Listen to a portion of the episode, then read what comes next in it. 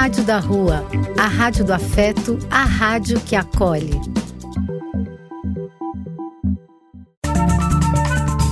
Apoio: Casa de Vó, Banho para Geral e Instituto de Políticas Relacionais. Vai começar Dose Única medida certa de cultura, informação e cidadania. Olá, vocês ouvintes das ondas da web, da Rádio da Rua, o som que fortalece a cidadania. Alô, vocês que se conectam com Dose Única no Spotify, também no YouTube. Eu sou a Cláudia Pereira e este é mais um Dose Única.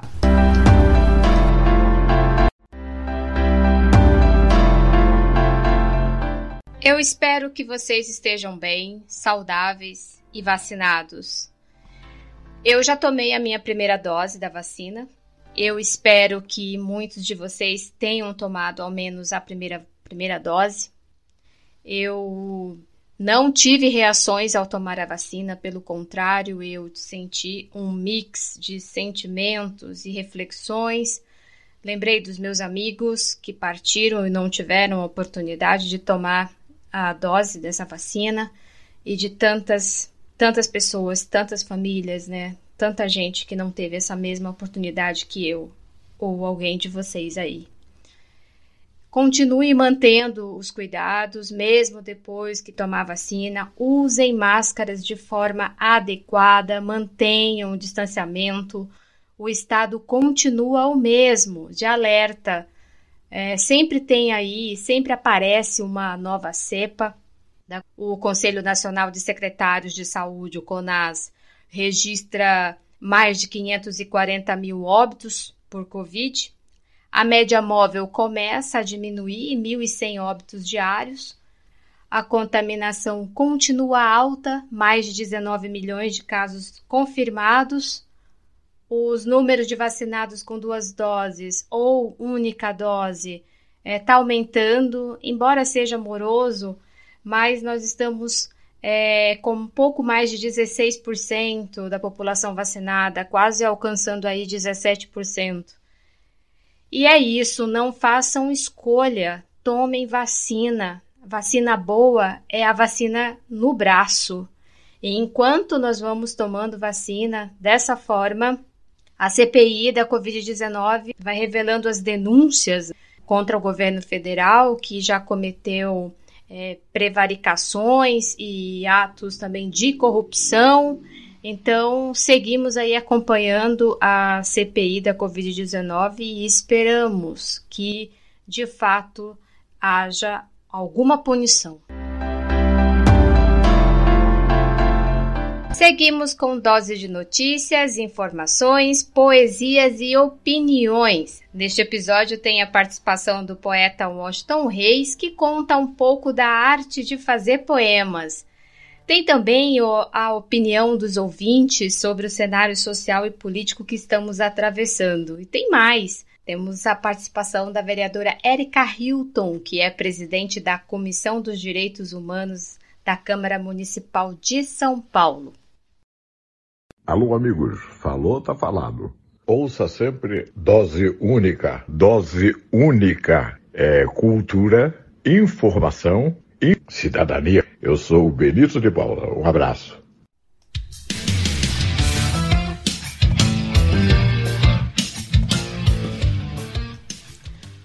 O Chile começou a redigir a nova Constituição, dessa vez de forma inclusiva.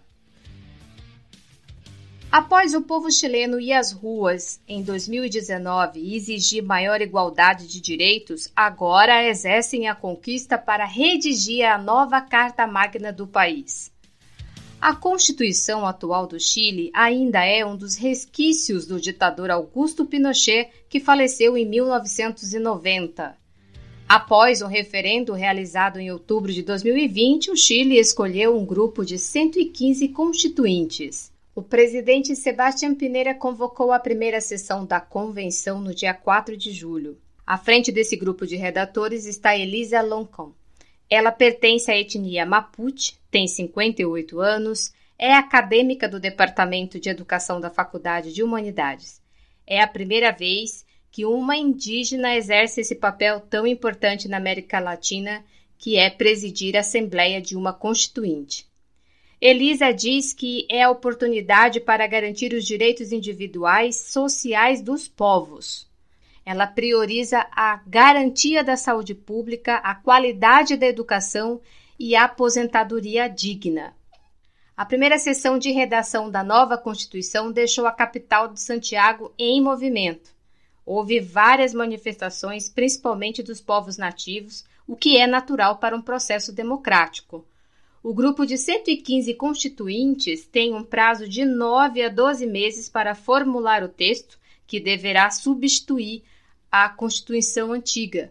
As alterações propostas deverão ser aprovadas ao menos dois terços dos integrantes, número que, se não for alcançado, anula a proposta e mantém a legislação atual.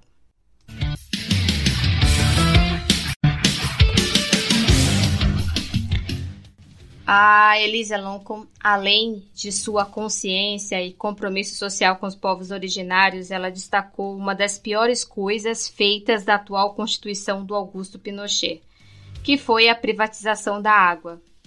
Ela diz que privatizar a água, é, ela diz que privatizar a água do Chile, além da atitude nefasta, é, não garante a vida para os povos originários e nem para todos, todas as comunidades do Chile, para o povo do Chile. E de fato, eu, eu penso que a água jamais deveria ser comercializada, né? É, e aí eu lembro agora que quatro países da América do Sul possui o reservatório do aquífero Guarani, entre eles nós, o Brasil.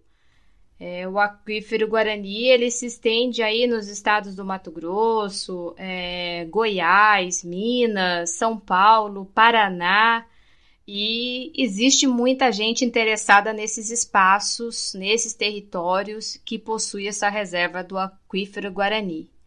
O que eu falo aqui é para pensar, gente. Quando eu digo tem gente de olho, é porque são. Estou falando de empresas. Pessoas estão interessadas. A gente está vendo aí a questão da demarcação das terras dos povos indígenas, né? O frio continua matando a pop rua de São Paulo. No início do mês de junho, período que a cidade teve as temperaturas mais baixas neste ano, mais de 10 pessoas morreram de frio na capital paulista. O Movimento Estadual de Pessoas em Situação de Rua estima que quatro pessoas morreram de hipotermia na região da Sé e na Baixada do Glicério, e também mais outras pessoas foram encontradas mortas na região da Lapa, Brás e Moca. A nova onda de frio fez a prefeitura reservar o Clube Esportivo Pelezão para acolher as pessoas na operação Baixas Temperaturas, que dispõe de 140 vagas.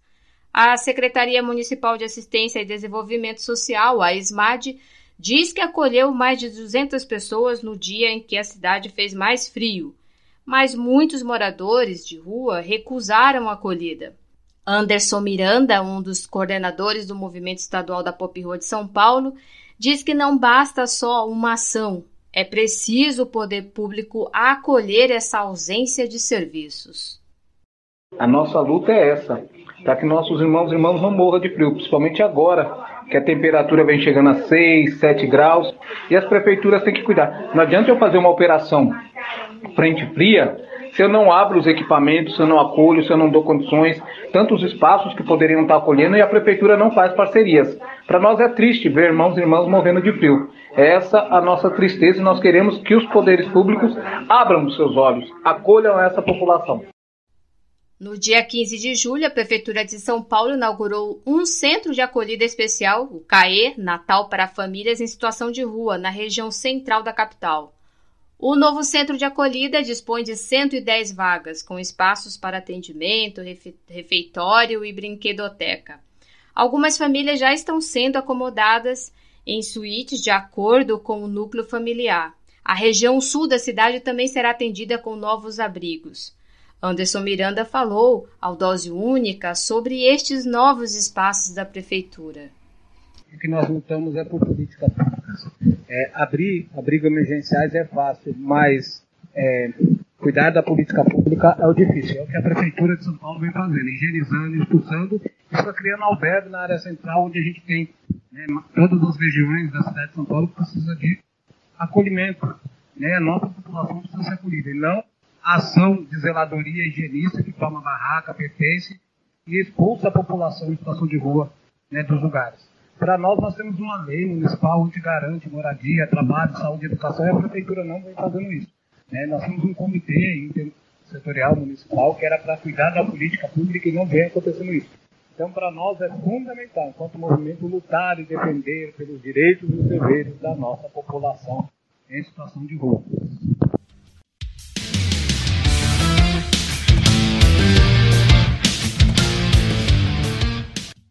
Um dos episódios do Dose Única trouxe aqui o descaso da subprefeitura de Santo Amaro com a Pop Rua. A Roseli Crime, que tanto luta pelas melhorias é, dignidade das pessoas em situação de rua do Largo 13, continua lutando e pedindo ajuda para implantar pequenos projetos e objetivos que faz a diferença na vida de muitas pessoas. Né? O coletivo Pop Rua da Zona Sul de São Paulo não tem apoio da subprefeitura, mas no Legislativo Municipal, o vereador Eduardo Suplicy é quem briga pelas solicitações, mas enquanto o poder público não comparece, nós pedimos né, ajuda para o coletivo para que possa implantar pequenos projetos. Muito recente, a Roseli obteve um retorno do vereador Eduardo Suplicy, que através de uma carta em que ela redigiu no início do ano, essa carta da Roseli tornou-se um ofício. Esse ofício ficou durante esses meses buscando resposta, principalmente para a Secretaria de Desenvolvimento Social, a SMADES, que não compareceu nem com respostas e muito menos com ações. Né? E a briga continua, a luta continua, e como bem disse o Anderson, né, na entrevista que ele deu ao Dose Única, a prefeitura dispõe de leis de políticas públicas para para acolher as pessoas, principalmente nas baixas temperaturas, e isso não é feito. O que a comissão pede é dignidade, né, respeito pela vida, e isso não é feito.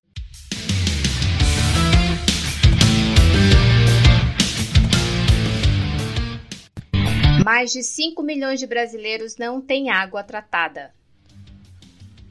O Brasil ainda não trata de metade do esgoto que gera. Cerca de 49% do esgoto são jogados na natureza de forma inadequada. Desenhando esses dados para que possamos entender, é como se todos os dias 5,3 mil piscinas olímpicas de esgoto sem tratamento são jogados de qualquer maneira nas capitais do Brasil. O Instituto Trata Brasil consultou dados referente ao ano de 2019 que evidenciam que as maiores cidades do país entraram no primeiro ano da pandemia, 2020, com déficit de abastecimento de água e esgotamento sanitário. Baseado nas 100 maiores cidades do Brasil, com os dados do Sistema Nacional de Informações sobre Saneamento de 2019, a publicação anual avalia os indicadores de acesso à água potável, coleta de tratamento de esgotos nos 100 maiores municípios do país. O novo ranking confirma que o país mantém sem serviço de água tratada para quase 35 milhões de habitantes, sendo 5,5 milhões nas 100 maiores cidades do país.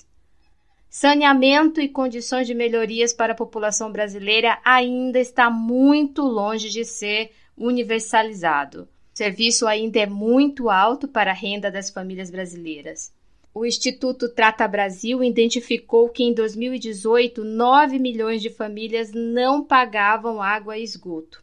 60% das famílias que recebiam até R$ mil reais não têm acesso à coleta de esgoto e pertence às áreas que não têm nenhuma infraestrutura. 80% das famílias que moram nos centros urbanos, que pagam pelos serviços, não têm qualidade dos mesmos. Só para dizer que a coleta de esgoto é uma das prevenções de saúde, é a forma que existe para diminuir os números de doenças, né? E, por consequência, diminuir também os custos da saúde pública. Em outras palavras, a gente quer dizer que isso é economia para os cofres públicos dos municípios.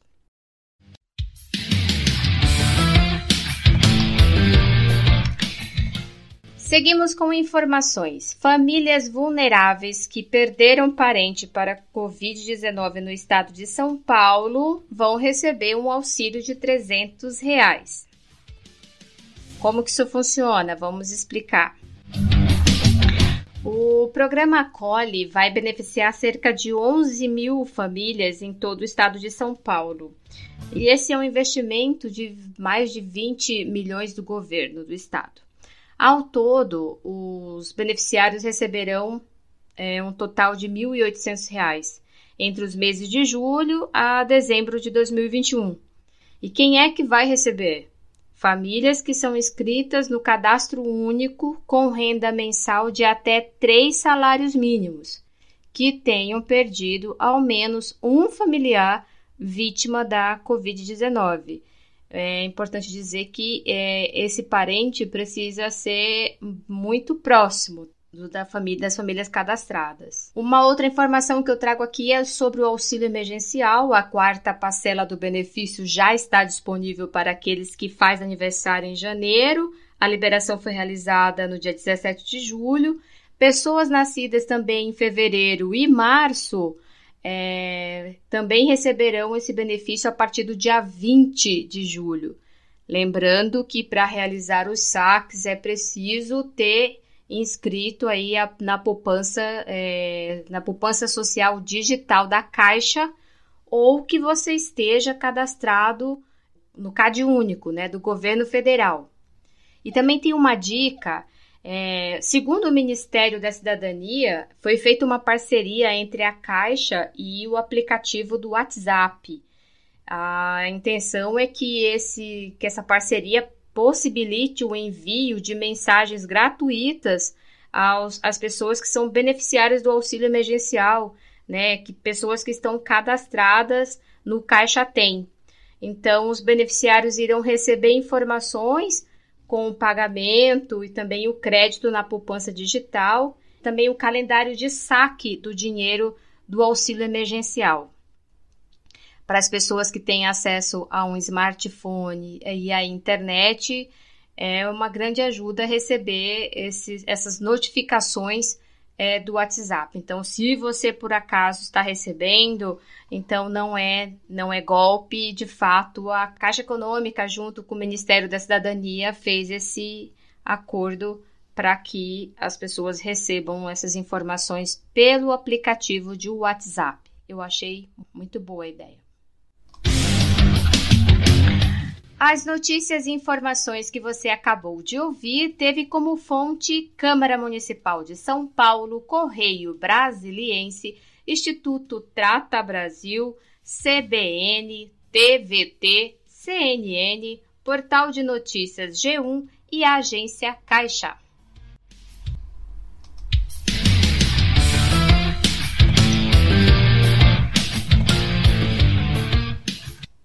Dose única medida certa de cultura, informação e cidadania.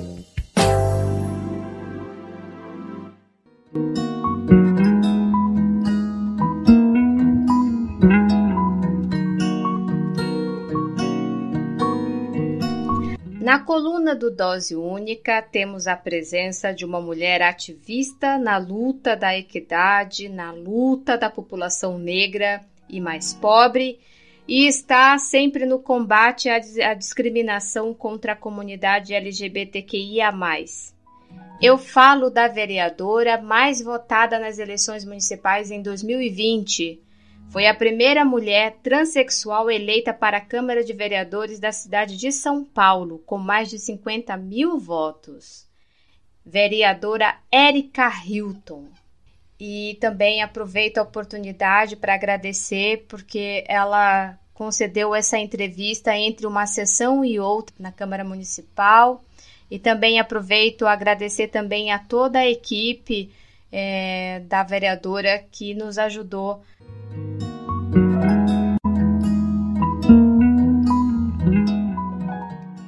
Erika Hilton, uma das candidatas mais bem votadas do Brasil, apresentação muito importante na sociedade, principalmente para os paulistanos. Érica, muito, muito bem-vinda aqui no Dose Única, na Rádio da Rua.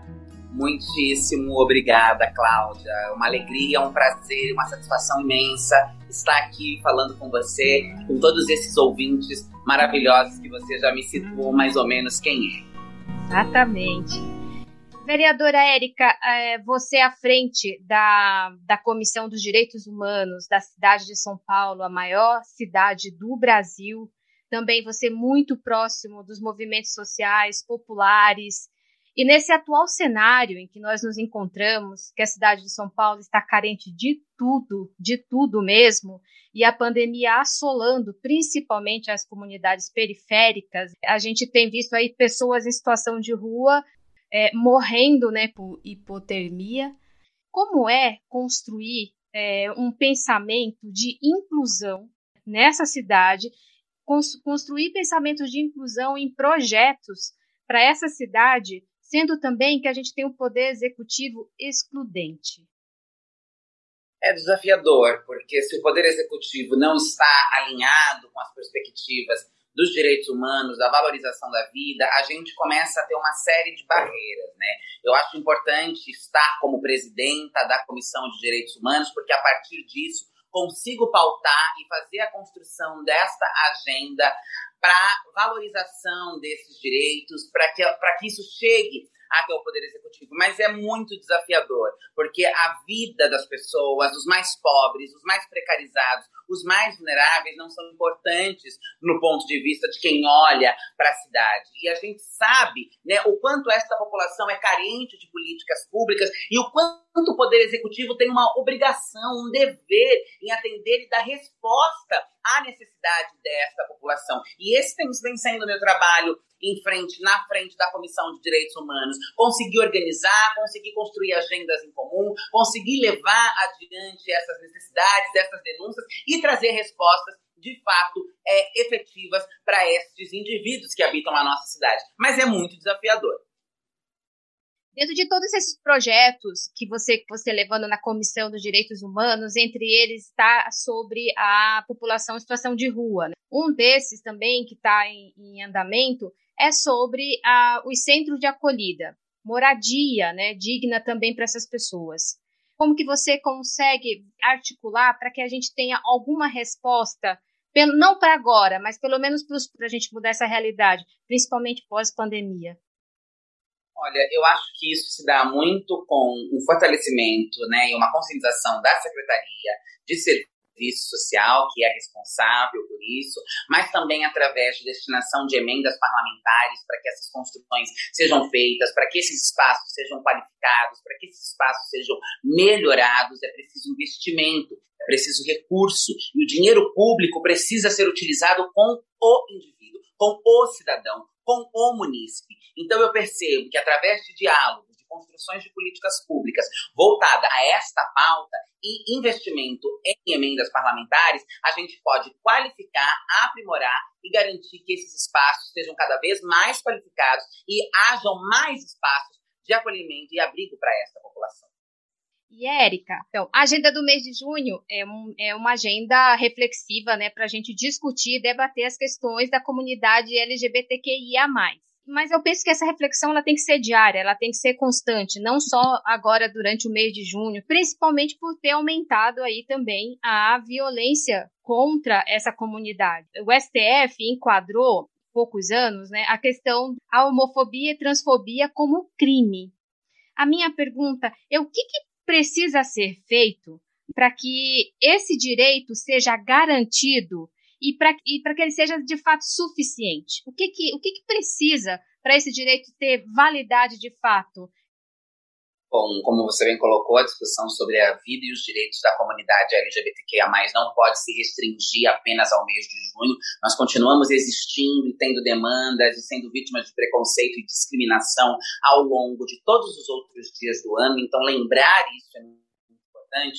A criminalização foi importante para responsabilizar esses atos, mas ela não é suficiente, porque nós sabemos, primeiro, que o Brasil é um país que só encarcera os corpos negros pobres, sem recursos de acesso ao judiciário, são os que são encarcerados, são os que são presos neste país. Por isso, a criminalização ela entra num debate de discussão de quem será responsabilizado, qual corpo será criminalizado a partir dessa criminalização. Mas ela é um fruto importante de nossa luta para responsabilidade todo crime que acontece contra a nossa população. Mas o que de fato falta são políticas públicas de conscientização e são políticas públicas de reparação deste dano histórico que foi construído contra a população LGBT. As pessoas precisam ser educadas, as pessoas precisam precisam ser incentivadas a desconstruírem a ideia de que LGBT é errado, é crime, é pecado, de que tem que expulsar, de que tem isso, de que tem aquilo. Nós temos que humanizar a população LGBTQIA+. Nós temos que ver a população LGBTQIA+, representada em todos os espaços. E a sociedade precisa compreender que o ódio, o preconceito, a intolerância, a discriminação não faz bem a ninguém, inclusive à sociedade como um todo. Um país inteiro perde com isso. Então, eu acho que faltam políticas públicas que reparem os danos históricos que foram construídos contra essa população. E para a gente encerrando, eu, você fala sobre a questão das políticas públicas que a gente precisa construir, fortalecer né, essa caminhada, sobretudo é, representações. E falando em representações, a gente tem um exemplo é, sobre bandeira. Muito recente, o governador do estado do Rio Grande do Sul, ele se declarou é, em rede nacional que ele é gay. Mas eu houve muitas críticas em relação ao que ele disse, não por ele ser gay, mas pelo fato da bandeira que ele não carrega, que ele utiliza isso para se beneficiar. E nesse momento, é, nesse atual momento, é possível a gente fazer, ter um cenário de fortalecimento, de representação, que de fato estão com a bandeira da, da, da causa LGBTQIA, tanto no poder legislativo municipal, estadual e federal, é possível a gente dizer que a gente tem um alicerce para a gente construir políticas públicas e melhoria para essa comunidade? Olha, não é possível afirmar isso nesse momento, mas é possível afirmar que nós estamos construindo este alicerce, que nós estamos nos organizando, que nós estamos nos mobilizando, que nós estamos tomando consciência dos nossos votos, de quais projetos políticos nós vamos eleger e colocar nos espaços de poder, e isso tem aumentado. A minha eleição como a vereadora mais bem votada do país inteiro em 2020 demonstra que estamos tomando consciência da importância de colocarmos nesses espaços indivíduos, pessoas que estejam comprometidas com essas lutas, que estejam comprometidas com essas bandeiras. E no meu caso, sendo mulher, negra, travesti, jovem, não estou comprometida apenas com o direito das pessoas LGBTs, mas estou comprometida com o direito de todos os indivíduos com uma sociedade que respeite todas as pessoas, porque como trago no meu corpo essas marcas, sei da importância da justiça, da equidade, da valorização da vida, da defesa dos direitos humanos. Então, tomar consciência de quem vamos eleger, em quem vamos colocar o nosso voto, vai nos dar condição de um dia podermos afirmar: hoje temos um alicerce forte, estruturado, muito bem colocado para construir políticas para as mulheres, para as populações em situação de rua, para a negritude, para o povo da periferia, para a comunidade LGBTQIA, para as famílias e para os indivíduos de um modo geral. Estamos caminhando para esta construção. Estamos entendendo que a ausência do nosso corpo naquele espaço significa a negligência dos nossos direitos significa uma política que nos expurga, que nos expulsa do espaço social. Então estamos caminhando, estamos construindo este lugar para que sim, tenhamos um alicerce fortalecido para a construção de políticas públicas que valorize a pluralidade, a diversidade e todos esses grupos sociais, não só a comunidade LGBT, que são expulsos dos direitos, dos espaços da cidade e dos espaços de convívio social. Oxalá, oxalá preciso, assim, não é, não é somente uma bandeira, é preciso caminhar com essa causa, é preciso ter envolvimento com a causa. E para a gente fechar, não, é, não basta só isso, né, Érica? Mas é para a gente finalizar agora, fechando mesmo, eu gostaria que você deixasse uma mensagem para os ouvintes. A gente está vivendo um momento muito né, impreciso no Brasil. Eu penso que as pessoas precisam mesmo, principalmente de representações como você, de incentivos, né, que a gente consiga caminhar. Então eu deixo esse espaço para que você deixe sua mensagem para todos os ouvintes, para os brasileiros. Eu quero agradecer o convite, o espaço de fala, de poder estar aqui. Quero dizer aos brasileiros que resistam que sigam firme, que persistam. Nós estamos passando tempos sombrios, mas nós superaremos, porque nós somos um povo forjado na luta, nós somos um povo forjado na resistência, nós somos uma nação resiliente que se levanta do caos para constituir um amanhã possível. Nós somos um povo que, desde a invasão de nossas terras, estamos batalhando, estamos lutando, estamos brigando. Eu sei que é desanimador muitas vezes, e eu sei que às vezes o desespero bate porque falta medicamento, falta comida, falta moradia, falta emprego, e não é fácil mas nós, o povo pobre, nós, a classe trabalhadora, nós, as mulheres, nós, as LGBTs, nós, o povo negro, o povo indígena, nós, as populações em situação de rua, nós somos a possibilidade de mudança, nós somos a possibilidade de transformação. Então, seguimos juntos, nos fortaleçamos uns dos outros, sejamos resistências, nos mantenhamos de pé, batalhemos, briguemos, questionemos, ocupemos os espaços que nos são negados e roubados todos os dias e fiquemos juntos na construção de um mundo, de uma sociedade possível que caibam todas as nossas humanidades. E quem é daqui da cidade de São Paulo, sigo aqui na Câmara Municipal à disposição para construir política e um mundo possível para todos nós. É isso. Axé. Axé, Auere, aleluia. Amém.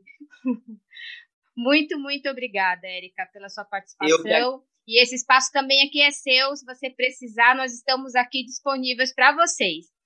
Gratidão imensa. Espero que tenhamos oportunidade de trocar outras vezes. Daqui da minha parte, digo mesmo, precisando. Estamos à inteira disposição. E um super beijo. Amém. Tchau, tchau. Obrigada, tchau, viu? Eu que agradeço. Dose única. Medida certa de cultura, informação e cidadania.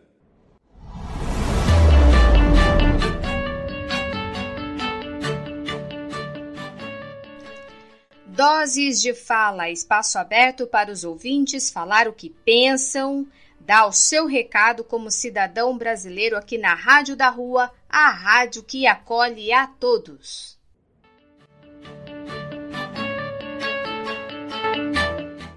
Quem fala é o Dr. Eric Orlando, advogado criminalista, pós-graduado em Direito de Família. É, estamos vivendo o pior momento de nossa humanidade. Com um governo despreparado, sem controle, mentiroso, que não se preveniu quando começou essa doença, não fechou seus aeroportos, suas fronteiras, e que hoje estamos pagando um preço muito alto, com quase 530 mil mortos e mais de 25 milhões de casos. Criou-se uma CPI para investigar é, futuras comissões relacionadas às vacinas. Em outros países, a vida já voltou ao normal. E aqui, todos, todos os dias, estamos vendo nas, nas mídias é, dizendo que está faltando vacina, que as pessoas saem para ir tomar a vacina e chega no seu local de, de vacinação e não tem vacina. Então, é, isso demonstra que temos um governo que, que não se importa com o povo. Essa madrugada, votado na Assembleia, o, teto, o teto gasto para a liberação de, de, de verbas para liberação de medidas provisórias. Algumas medidas que essas não são nem necessárias, mas que já foram votadas. Enquanto o governo vota esse tipo de medida, a sociedade morre de fome. Instauraram-se CPI para terminar em pizza, igual as demais? Porque com esse presidente, com esse governo, nós não chegaremos a lugar nenhum. Muito obrigado é, à Rádio da Rua e agradeço a oportunidade pela repórter Cláudia, que vem fazendo um trabalho brilhante e tentando informar a sociedade sobre o caos vivido por toda essa situação de pandemia do novo coronavírus. Sou Cidálio Vieira, coordenador do projeto de cinema itinerante, o projeto Cine B Solar, que há 15 anos leva o melhor do cinema brasileiro nos diversos bairros da cidade de São Paulo, valorizando o cinema brasileiro e também valorizando a cultura. É, o que mais incomoda nessa pandemia foi a falta de paixão do governo federal que estamos vivendo, e estamos vivendo também momentos difíceis na cultura, uma área onde eu atuo há mais de 15 anos. É, e os impactos sociais, políticos, econômicos e sociais foram gigantescos e, de acordo com estudos, podem levar muitos anos para voltar ao normal. A população, na pandemia, é, está se reinventando e ainda temos um longo caminho a trilhar, acreditando muito na ciência e jamais seremos os mesmos, poderemos ser melhores com muitas lutas daqui para frente. Olá, meu nome é Luiz Dantas, é, sou radialista, cinegrafista, fotógrafo, né? Então, eu acredito que o, o impacto da pandemia foi é, a falta de vacina, né, que o presidente não providenciou, e a, a falta de lockdown também no início, né, da, da pandemia. E a, eu acho que a assistência à periferia também está muito precária, né? Eu acho que deveria, deveriam olhar melhor para a periferia. E vamos, vamos confiar que, que agora, após a chegada das vacinas, é, vai melhorar tanto é, é na periferia como nos povos indígenas, povos negros. Eu acho que com certeza vai melhorar. Até mais. Meu nome é Diocene, sou assistente social, atuo na, no extremo sul da capital, na região de Campo Limpo. E cada vez mais as pessoas estão chegando com a questão da fome, questões é, documental. As políticas públicas estão cada vez mais longe de mais difícil acesso à população. As famílias não têm acesso à internet, não conseguem fazer é, online as solicitações que elas precisam. Então, cada vez mais é, as políticas estão se distanciando das pessoas.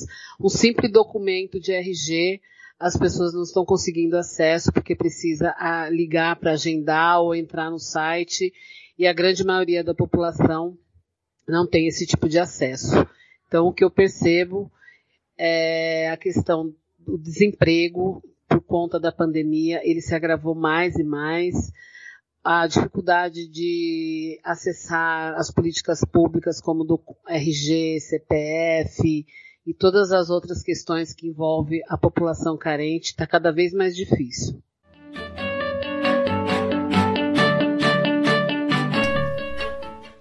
Ouvintes do Dose Única falando verdades. Antes de ser ouvintes, são pessoas que sofrem consequências desse desgoverno. Como disse o Eric, é um governo que não tem nenhum compromisso com o povo. A Seninha afirma o que o Cidálio, o Luiz Dantas e o Eric falaram aí no início. São pessoas que estão sofrendo consequências é, duras, né, como o Cidálio da área da cultura, do cinema, que tem um, um trabalho brilhante né, do cinema que ele exerce nas comunidades periféricas de São Paulo, a Seninha à frente de situações bem conflituosas nas, nas comunidades do, do, da Zona Sul de São Paulo, Luiz Dantas, que é da área também do, da cultura, de cinema, então, são pessoas, são nós que estamos sendo prejudicados por esse desgoverno. o país está mais pobre, inclusive de políticas públicas, cada vez mais distante de quem mais precisa, que é a população carente. Alô, amigos, falou, tá falado. Ouça sempre dose única, dose única. É cultura, informação e cidadania. Eu sou o Benito de Paula. Um abraço. Doses de poesia, aqui na Rádio da Rua, a rádio que acolhe a todos. O bloco de poesias é um espaço de arte e de cultura. Audiosia Som de Poesia apresenta Um Cara da Rua em Um Nome pra Minha Rua. A Busca, Episódio 1 Vazio meu braço, a calçada parecia de aço, mas para mim, cada meu passo brilha o dobro, mais que a prata, e valia mais que o ouro. Um nome para minha rua. A busca. Episódio 2. Nunca foi fuga. É busca, procura e não jogo de cena. Ah, minha cidade sem pena. Pro sonho que componho, minha morena, suponho que toda rua vai ficar pequena. Ah, minha guia ensolarada, minha calçada iluminada, minha rua namorada. Se a cidade nega com mão dura dar nome de felicidade pra minha rua, o que é que tem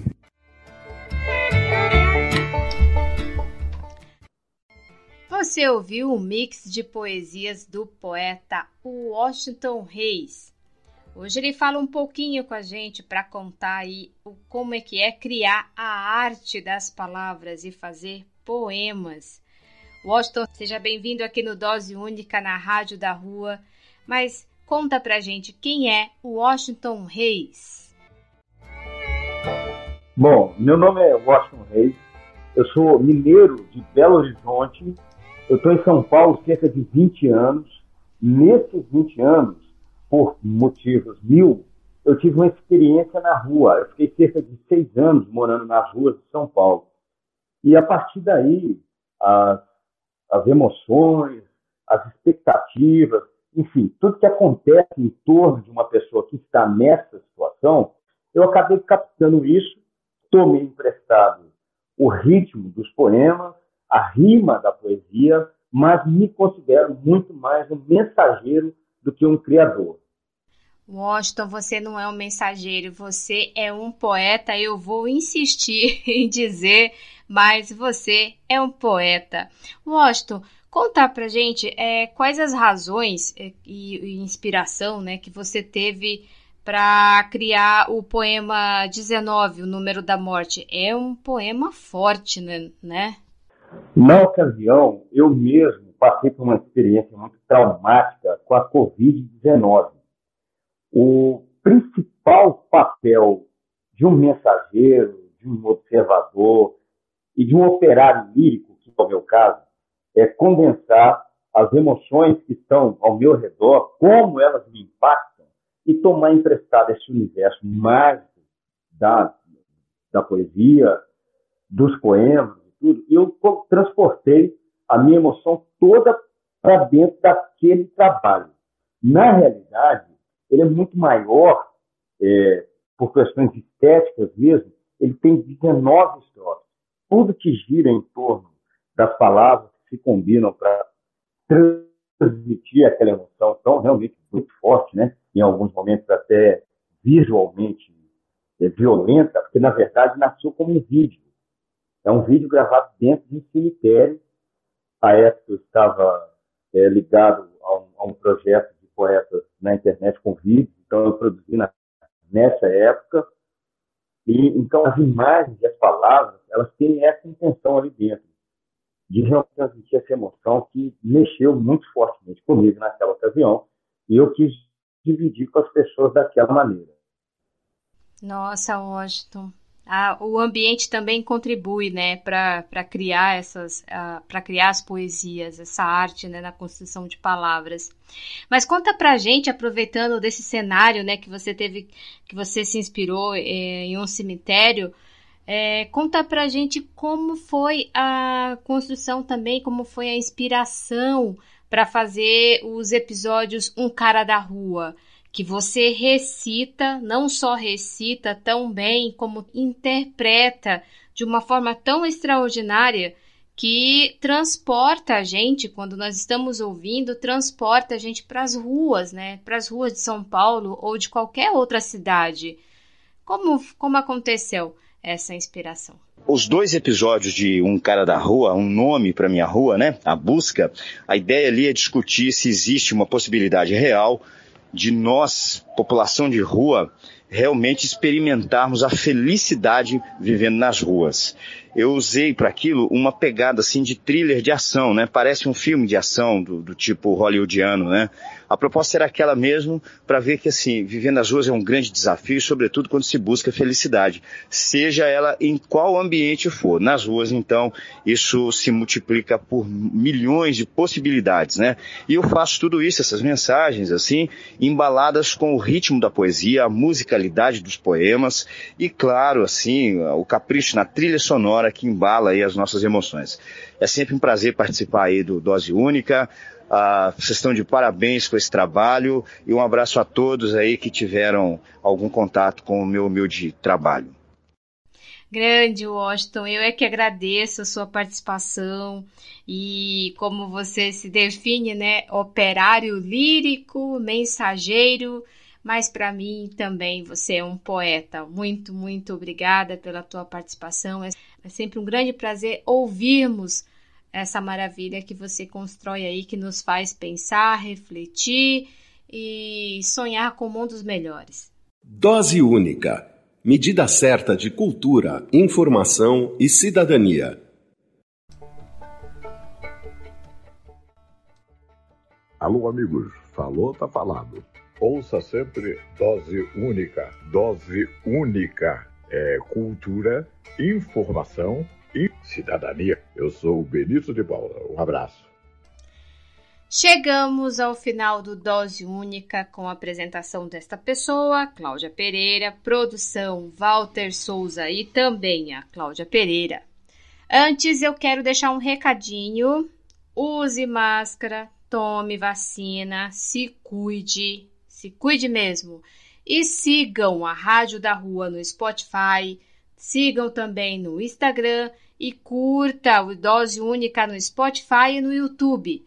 E eu deixo com vocês a grande, a maravilhosa, a espetacular, o patrimônio da música popular brasileira, Elza Soares cantando O que se cala. Um abraço de saúde para vocês, tchau e até mais. Um beijo.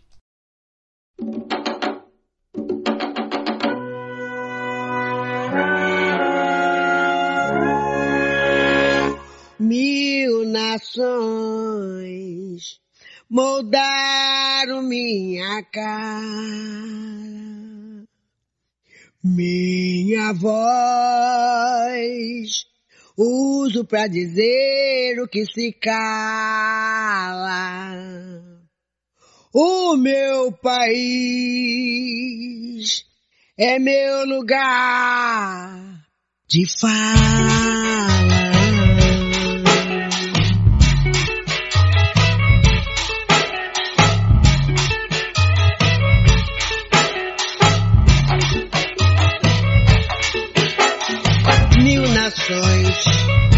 moldaram minha cara, minha voz,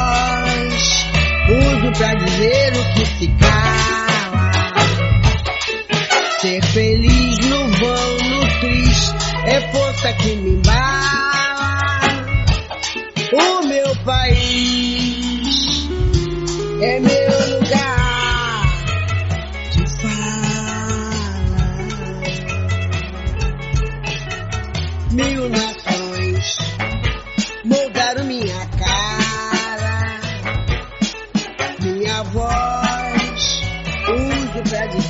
Que se cala. Ser feliz no bom, no triste, é força que me bala. O meu país é meu lugar de fala. Pra que separar? Pra que desunir?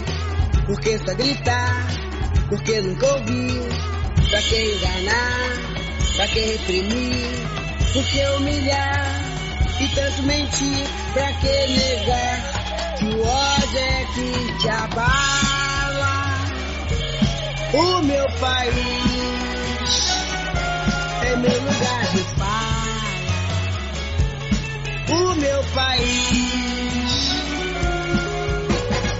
mil nações moldaram minha cara, minha voz,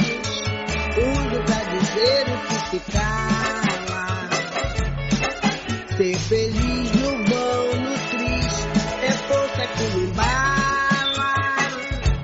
O meu país é meu lugar de fala. Pra que explorar? Pra que destruir? Por que obrigar? Por que coagir? Pra que abusar? Pra que iludir? E violentar? Pra nos oprimir? Pra que sujar o chão da própria fala? Nosso país, nosso lugar de fala. O meu país é meu lugar de fala. Nosso país, nosso lugar de fala.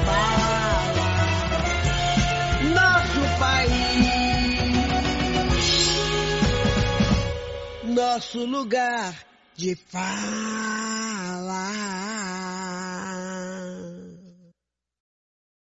Dose única. Medida certa de cultura, informação e cidadania.